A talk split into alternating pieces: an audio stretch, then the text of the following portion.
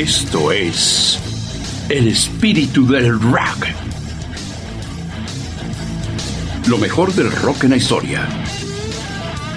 60, 70, 80 y 90. Bienvenidos.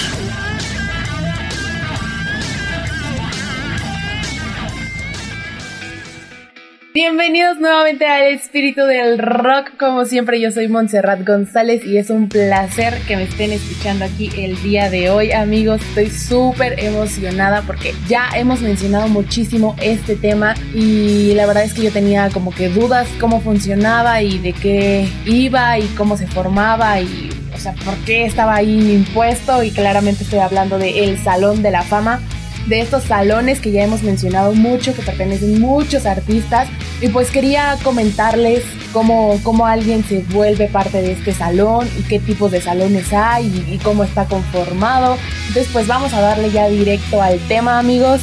Vamos a platicar de este Salón de la Fama, que es como un tipo museo o listado de personas establecido por cualquier institución para tratar de honrar a personas con logros notables en diferentes campos. En algunos casos estos salones de la fama se componen pues con salones o con museos homenajeando a estas personas con esculturas, con placas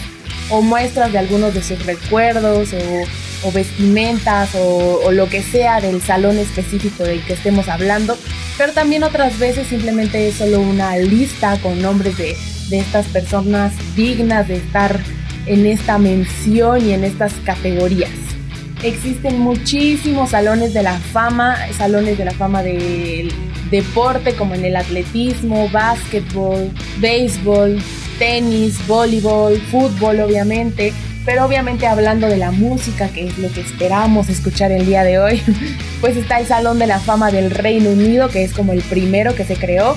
Y de ahí se derivaron pues el Salón de la Fama de Compositores de Nashville, el Salón de la Fama del Country, el Salón de la Fama del Rock y el Salón de la Fama del Rockabilly. El día de hoy amigos solo estaremos hablando de estos tres salones de la fama muy importantes en la música, el de Reino Unido, el de rock y el de los compositores de Nashville. Amigos, espero que les guste muchísimo porque estoy súper emocionada por enseñarles pues a todos estos artistas que elegí, se me hacen súper buenos, súper merecen estar en esta lista. Obviamente ya en, el del rock pertenecen muchísimos cantantes y cantantes que, a lo mejor ya no hacen tanto rock o, o tienen estas mezclas de soul y gospel y hay de todo, pero creo que es súper importante saber que están y pertenecen a este salón porque creo que entrar es un triunfo grandísimo para todos estos artistas. El Salón de la Fama del Reino Unido comenzó en 2004 con cinco miembros originales y luego cinco miembros fueron votados por el público dos de cada cinco décadas pasadas.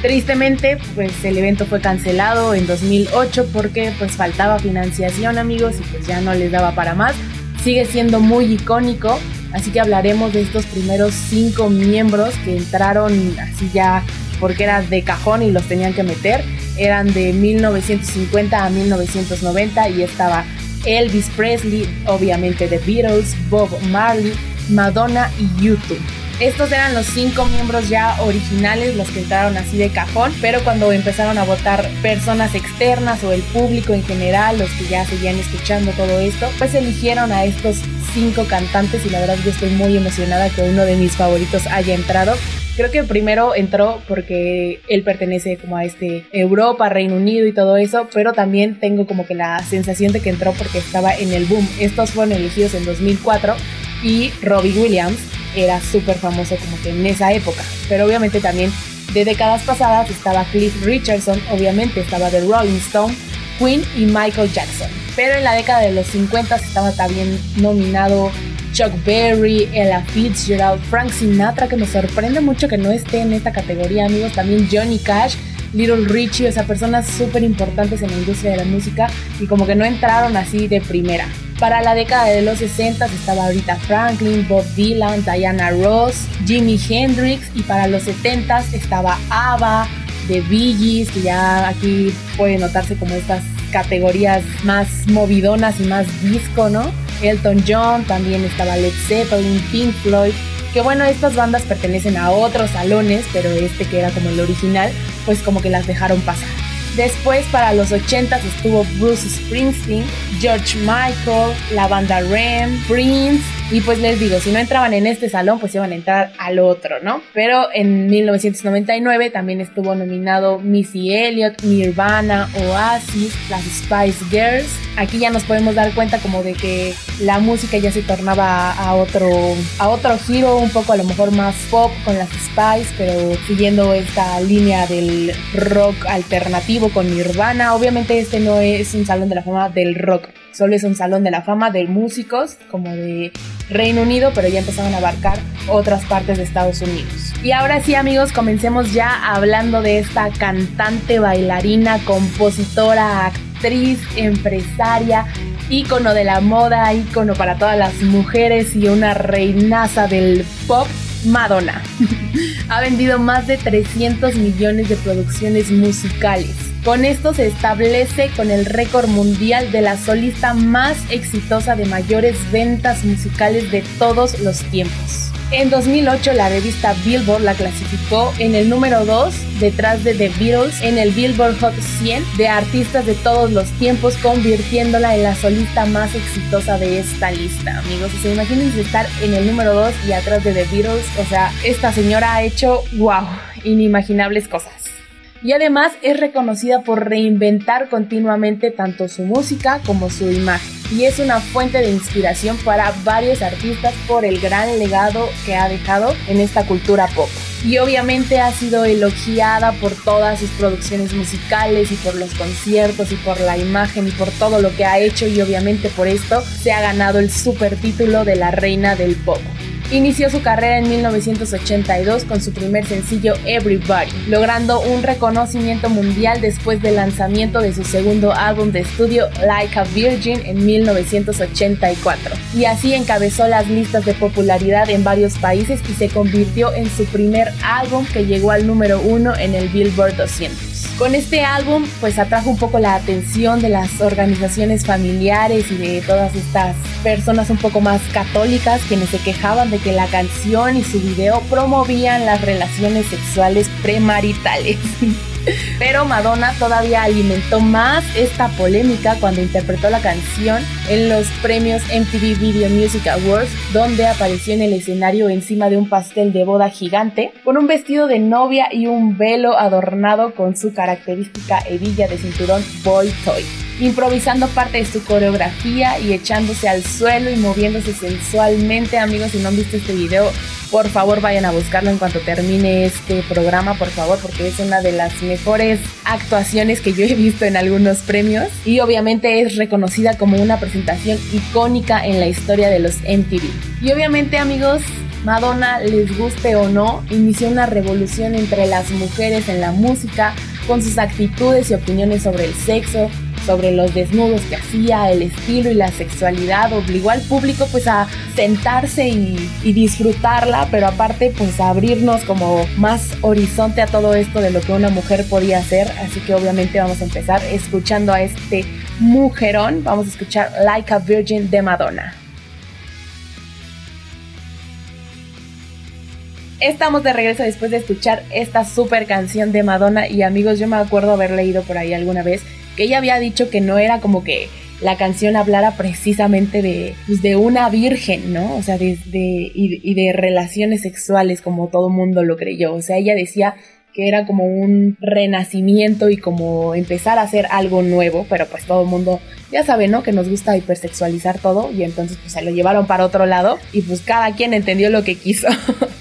Pero bueno amigos, obviamente si mencionábamos a la reina del pop, obviamente teníamos que mencionar al rey del pop y que también se encuentra en este salón de la fama Michael Jackson, a quien se le atribuye y reconoce gran parte de la historia de la música y del baile. Comencemos hablando de que Thriller es el álbum más vendido de todos los tiempos, con ventas estimadas en 65 millones de copias en todo el mundo. Claramente aquí también entró a este salón de la fama de la danza porque pues sabemos que tenía estos movimientos espectaculares y sus presentaciones en conciertos y en videos pues, eran una cosa magistral popularizó una serie de, de, bailes un poco ahí complicadas como el robot y el moonwalk. ¿Se acuerdan de este super paso que yo creo que todo fan de Michael Jackson lo ha intentado hacer. Yo obviamente lo he intentado hacer, amigo, sin mucho éxito, pero excelente bailarín, excelente compositor, excelente cantante. Su sonido y estilos tan diferentes y tan revolucionarios han influido en numerosos artistas y de diferentes géneros musicales y hay para todo amigos. Hablando más sobre su baile y todo esto, en una entrevista en 1980 Michael Jackson explicó que sus bailes pues solo eran reacciones espontáneas en el escenario, nada era planeado y simplemente sucedía a través del sentimiento.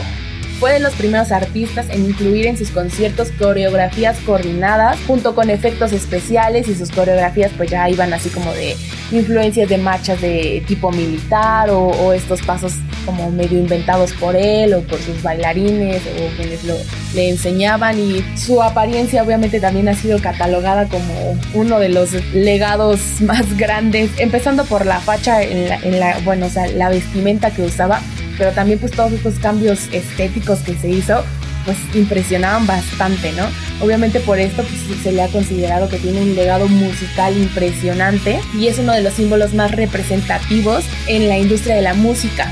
Obviamente muchos artistas han reconocido la importancia que tuvo Michael Jackson para ellos, cómo los influyó, cómo hizo que básicamente gracias a él empezaran a, cantar y a hacer lo que ellos querían y a demostrar quiénes eran y, y, todo el talento y homenajearlo incluso. Y si hablamos de por qué tiene que estar aquí en este Salón de la Fama y y de por qué se le reconoce tanto, pues amigos, porque no solo ha hecho cosas en la música y ha influido a, muchos artistas, obviamente también tiene muchísimas recaudaciones, se le considera el artista que más campañas benéficas en la historia ha hecho, con más de 900 millones de dólares repartidos entre 45 organizaciones caritativas. O sea, imagínense amigos, tener tanto dinero y poderlo dar y, seguir como influenciando a gente, no solo con la música, sino como para hacer otras cosas como lo que él hacía con, con estas organizaciones, como cuando hizo lo de USA for Africa, en donde recaudó más de 60 millones de dólares Obviamente también hay que mencionar que para 1983 ya había juntado el mayor número de premios y nominaciones para un artista en solitario o un grupo teniendo más de 50 amigos.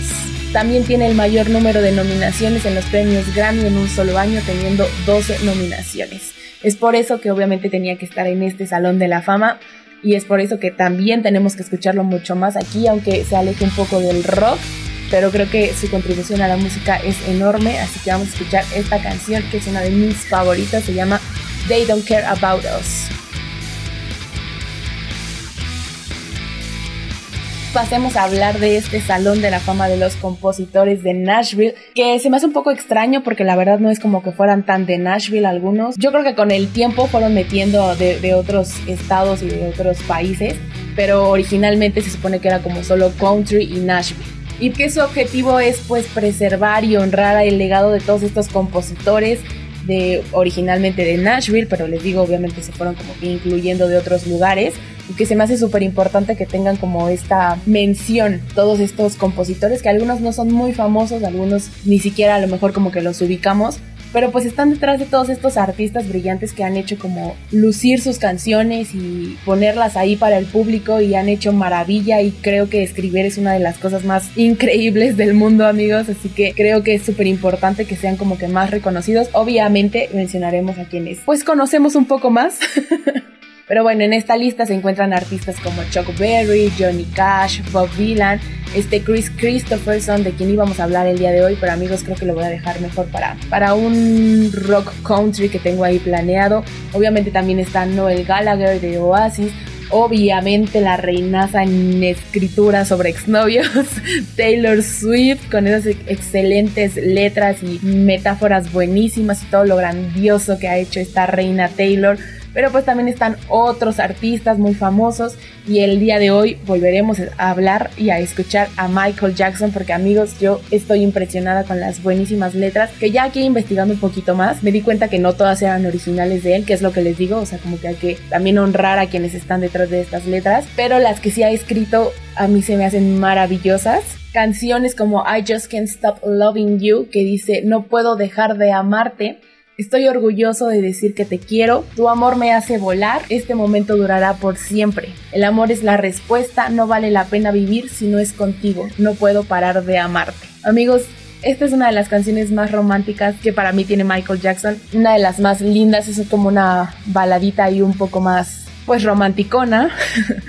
pero creo que es una de las letras más bonitas. También está Will You Be There, que se llama en español Estarás ahí, y dice algo así como, en nuestra hora más oscura, en mi desesperación más profunda, aún te preocuparás, estarás ahí. En mis ensayos y tribulaciones, a través de nuestras dudas y frustraciones, en mi angustia y dolor, a través de mi miedo y mis creencias, a través de mi alegría y mi dolor, yo nunca te permitiré partir porque estás siempre en mi corazón. Y creo que siempre como que intentaba escribirle como a sus fans, como que a veces creo que los artistas entienden un poco esta soledad que, la gente vive. O sea, imagínense pasar de estar en un escenario masivo a estar completamente solo en tu habitación, pues debe ser un golpe muy fuerte y creo que siempre se empeñaba como en, en escribir canciones con un significado muy fuerte para sus fans o para el que sea que lo escuchara y que que pudiera entender las letras. Se me hace súper bonito este detalle porque creo que a, veces hay artistas como que nada más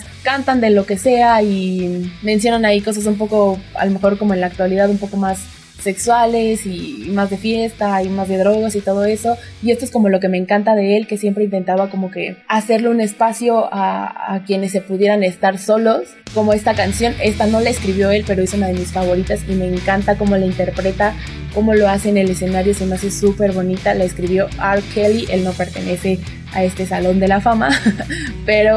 creo que es importante también mencionar como como esta conjunción que pueden hacer los artistas cuando uno vende su letra para el otro y es él el que la hace famosa, se llama You Are Not Alone. No estás solo y para mí ha sido una de las canciones que más me ha ayudado últimamente, amigos. Siempre que me siento sola, la escucho y dice algo así como, algo susurra en mi oreja y dice que no estás solo, porque yo estoy aquí contigo. Aunque estés lejos, yo estoy aquí para quedarme. No estás sola, aunque estemos lejos, tú estás siempre en mi corazón. Amigos, imagínense qué bella letra, escúchenla también, a ver si no les llega ahí un poco de sentimiento escuchándola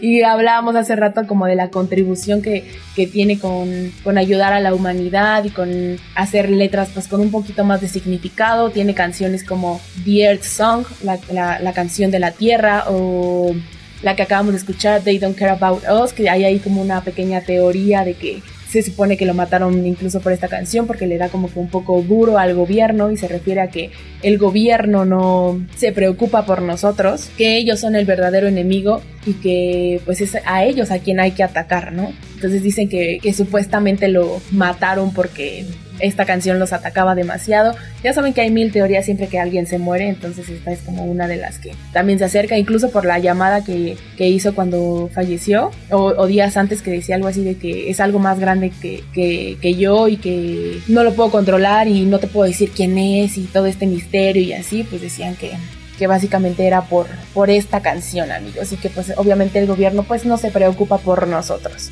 Pero también tiene canciones un poco más alegres como Black or White, que muchas frases de esta canción hablan nuevamente de cómo la gente lo juzgaba por el, por el color de su piel y, y tiene frases buenísimas que dicen como no voy a gastar mi vida siendo un color o una de mis favoritas que dice algo así como ahora creo en los milagros y un milagro ha sucedido esta noche. Pero ya amigos, por fin pasemos a la canción, la canción amigos de Michael Jackson. Esta buenísima, se llama Men in the Mirror, el hombre en el espejo y nuevamente habla como de, pues de que si quieres iniciar un cambio tienes que empezar por ti, que la sociedad está súper mal, que el mundo se puede terminar, la estamos pasando muy mal y, y, que hay gente peor que nosotros y que si queremos hacer un cambio, pues hay que echarnos un ojo a nosotros primero, primero cambiar nosotros y ya después empezar a hacer este cambio. Así que vamos a escuchar Men in the Mirror de Michael Jackson.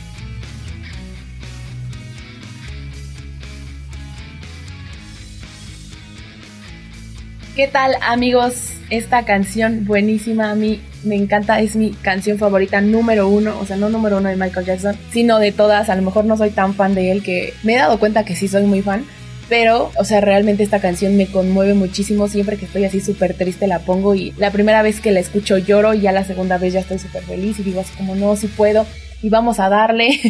y es lo que me encantaba de este artista y creo que es como lo, reconocido de estar en este Salón de la Fama. Hablemos ahora de esta artista que hemos mencionado muy poco porque claramente se sale como de este rango del rock, pero entra en este Salón de la Fama de Nashville. Estoy hablando de Dolly Parton, esta cantante, compositora, actriz, productora, escritora, empresaria, todóloga, amigos. Está considerada como una de las mejores cantantes de la música country y ha sido reconocida su faceta innovadora y también por sus trabajos en la década de 1970 y 80, también por esa peculiar voz y por estas grandes letras que ha escrito. Por eso obviamente está aquí en este Salón de la Fama y por eso también se le atribuye el término la reina del country. A lo largo de su carrera ha sido reconocida y honrada por sus composiciones, interpretaciones y grabaciones. Sus discos le han valido 7 premios Grammy, numerosas nominaciones a los Globos de Oro y hasta premios de la Academia, teniendo un total de ventas que superan los más de 100 millones de álbumes, convirtiéndola en una de las artistas que más discos ha vendido a lo largo de la historia. En 2004, la revista Rolling Stone la posicionó en el puesto número 73 en la lista de los mejores cantantes de todos los tiempos. Y cuando ya su carrera despegó al éxito masivo fue en 1977 con la venta de más de un millón de copias de Here You Come Again, un álbum de música country que la hizo acreedora de su primer premio Grammy en la categoría de mejor vocalista country. En 1980 para la película Nine to Five, o en español me parece que se llama Cómo eliminar a tu jefe, compuso y grabó la canción Nine to Five, la cual le ganó una nominación al Globo de Oro y al Oscar a la mejor canción original. Y así amigos, en los siguientes años siguió lanzando discos buenísimos y composiciones buenísimas y colaboraciones con cantantes como Kenny Rogers, Willie Nelson y actuando con artistas como Whoopi Goldberg o Burt Reynolds pero cuando ya logró entrar y posicionarse como una escritora o compositora realmente famosa, fue con la canción I Will Always Love You. Amigos, yo no sé si ustedes sabían que ella había escrito esta canción, esta canción que después canta Whitney Houston en la película de El guardaespaldas y que ha sido una de las mejores canciones que haya escrito Dolly Parton. Obviamente ahí si escuchan la versión de de Whitney y luego la de Dolly o al revés, pues sí se siente ahí un pequeño hueco comparando como las voces y todo esto, pero no queda atrás la excelente composición y la excelente letra que hizo Dolly con esta canción. Bueno, vamos a escuchar esta versión, obviamente la original con Dolly Parton llamada I Will Always Love You. Hemos llegado al último salón de la fama del que hablaremos el día de hoy y este prestigiado salón de la fama del rock and roll, ya súper esperado, súper mencionado, súper relleno de cuánto artista se pueda meter ahí. este sí es un museo situado en Ohio, Estados Unidos y obviamente está dedicado al recuerdo y memoria de los artistas más famosos e influyentes de la industria musical. En un principio solo era música rock, pero pues ya les digo que ahí se han metido un poco de jazz y blues y, y estos derivados del rock como rock alternativo o country rock, todos estos géneros, e incluso hay un poco de pop y así, pero inicialmente era como el solo rock y aparte yo creo que ya estar ahí en el género en el que te encuentres y el que sea que cantes pero pertenecer a este salón, pues debe ser como un emblema súper padre. Este salón fue inaugurado el 1 de septiembre de 1995 en una ceremonia que contó con la presentación de Yoko Ono y Little Richie. Y al día siguiente se ofreció un concierto en el que actuaron Chuck Berry, Bob Dylan, Jerry Lee Lewis, Aretha Franklin, Bruce Springsteen, entre otros artistas. Originalmente como era Salón de la Fama del Rock and Roll, pues estaban artistas como Elvis Presley, Ray Charles, Sam Cooke, Little Richie, Chuck Berry, pero obviamente fueron cambiando y, modificándose un poco como las bases de, de quienes podían entrar y se encuentran bandas súper importantes, obviamente como The Beatles, Queen, The Rolling Stone, Led Zeppelin y mujeres súper importantes como Aretha Franklin, Whitney Houston, Nina Simone, inimaginable cantidad de, de artistas se encuentran ahí amigos, échenle un ojo a la lista completa y seguramente se van a sorprender de todos los artistas que se encuentran. Y el día de hoy estaremos hablando de estos dos grandes artistas que escucharemos. Primero Bruce Springsteen, que es considerado uno de los artistas más exitosos de la música rock, con ventas que superan los 64 millones de álbumes en Estados Unidos y más de 120 millones a nivel mundial. Ha sido reconocido con varios premios, incluyendo 20 premios Grammy, 2 Globos de Oro y un Oscar en 1999. En 2004 la revista Rolling Stone lo situó en el puesto 23 de la lista de los mejores artistas de todos los tiempos y cuatro años más tarde en la posición 36 de la lista de los mejores cantantes de todos los tiempos. Amigos, estas listas también son súper importantes. No sé si quieran que hagamos un programa específico de estos. Me parece que al principio ya lo hicimos, pero si quieren que lo repitamos, que hablemos de otros, ya saben que yo los escucho siempre. Y obviamente no podía quedar atrás toda esta inspiración de por qué se dedicó a la música y, quién fue como el que lo influyó para hacer todo esto, pues obviamente fue Elvis Presley cuando lo vio en un programa de Ed Sullivan Show y fue ahí cuando marcó esta super pauta para decir yo quiero dedicarme a eso y a la edad de 13 años compró su primera guitarra por 18 dólares. Y a los 16 años su madre consiguió un préstamo para comprarle una guitarra que costaba ya 60 dólares.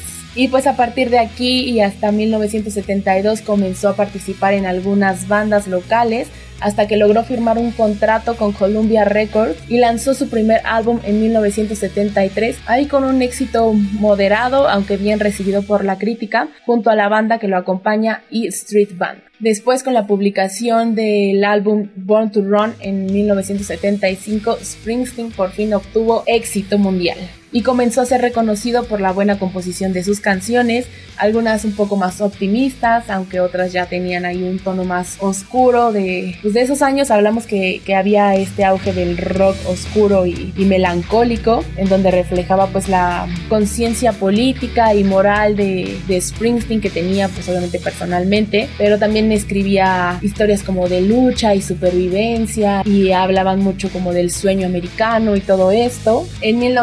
1982 publicó Nebraska, un disco súper íntimo, acústico y grabado por él mismo con una máquina de cuatro pistas en un cuarto en su casa y nuevamente el lado más amargo y profundo de la crítica social era como lo principal de sus letras. Y así en los siguientes años comenzó a salir de gira con su banda hasta que después se vuelve solista y aquí tiene como una caída un poco fuerte en donde se ve un poco criticado porque pues ya era como lo mismo de sus canciones y como que ya eran muy personales y todo esto, pero algo que le ayudó muchísimo a salvar esta caída de su carrera fue cuando obtuvo un premio de la Academia por la canción Street of Philadelphia, incluida en la banda sonora de la película Jonathan Dean Philadelphia, y fue aquí donde recuperó todo el prestigioso puesto que debía de tener en la música y volvió a, a ser súper exitoso. Regresó después con su banda, en donde lanzó un disco que se llama The Rising. Es como un reflejo del, del atentado del 11 de septiembre, en donde obtuvo muchísimo éxito y muy buenas críticas y ventas, y se convirtió en el álbum mejor vendido de su carrera en 15 años. Así que amigos, vamos a escuchar esta buenísima canción. Uh, yo elegí esta un poco más acusticona del álbum Nebraska. Me gusta a veces ponerles estas canciones más, más íntimas y dejar como el, el rock tan pesado que a veces podemos escuchar aquí en el programa. Obviamente este programa no es el, el caso, pero vamos a escuchar esta canción que se llama Atlantic City y espero que la disfruten muchísimo. Estamos de regreso y ya para cerrar con broche de oro, amigos, con este super programa de los salones de la fama. Espero que lo hayan disfrutado muchísimo. Hablemos de este mujerón Joan Jett, que es conocida por haber sido la vocalista de The Runaways. No sé si se acuerdan que hace unos programas hablamos de ella. Yo me quedé impresionada con lo que ha hecho. También un poco impresionada de que nuevamente sí conozco sus canciones, pero desconocía quién era la, la que la cantaba. Entonces estoy muy muy feliz de mencionarla aquí. También forma parte de la banda Joan Jett and the Black Hearts. Esta banda es con la que entró al Salón de la Fama del Rock, pero también fue ubicada en el puesto 87 de la lista de los 100 guitarristas más grandes de todos los tiempos, según la revista Rolling Stone, y es una de las dos únicas mujeres que pertenece a esta lista. O sea, imagínense amigos, de por sí ya sabemos que a veces como que el rock tiende a ser un poco, pues no sé, para mí un poco misógino, pero ya pertenecer a esta lista y ser como de las dos únicas mujeres, pues guau. Como ya les había mencionado, fue parte de esta banda súper feminista o femenina de hard rock llamada The Runaways. Estaba junto a la baterista Sandy West, Jockey Fox, Lita Ford y Cherry Curry. Y fue aquí cuando se comenzó a dar a conocer y a formar como pues esta imagen de mujer súper rockera y feminista. Y fue aquí donde comenzó a influenciar a, las siguientes generaciones de mujeres en el ámbito musical, especialmente en el rock. Y todo pues este icono feminista se dio un poco más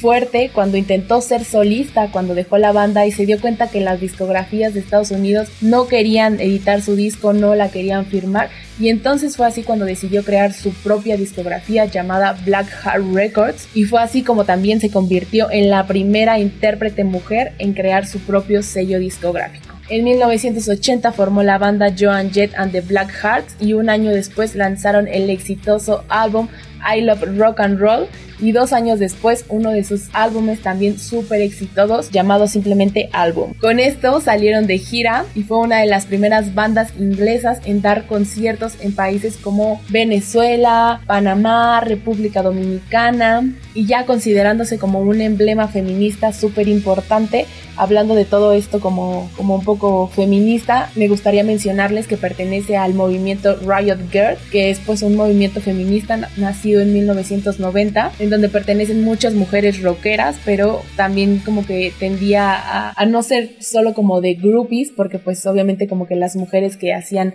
rock en esos años pues eran catalogadas como de querer ser groupies o, o, colgarse de la fama de algunos otros cantantes y pues obviamente se forma este movimiento para dar a conocer a mujeres que simplemente no quieren ser groupies y quieren ser reconocidas pues por lo que están haciendo, ¿verdad amigos?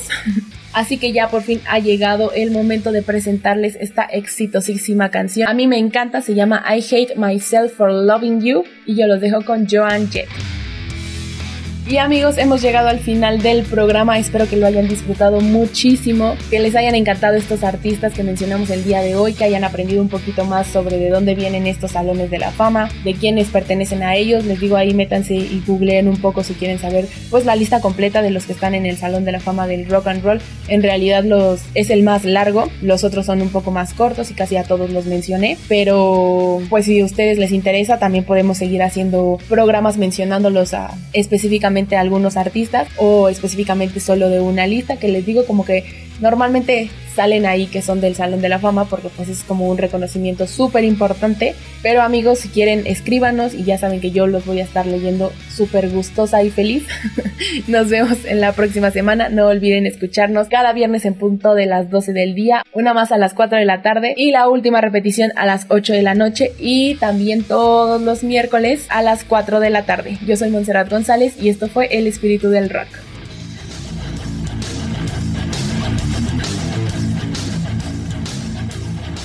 Esto fue El Espíritu del Rock. Nos escuchamos la próxima semana.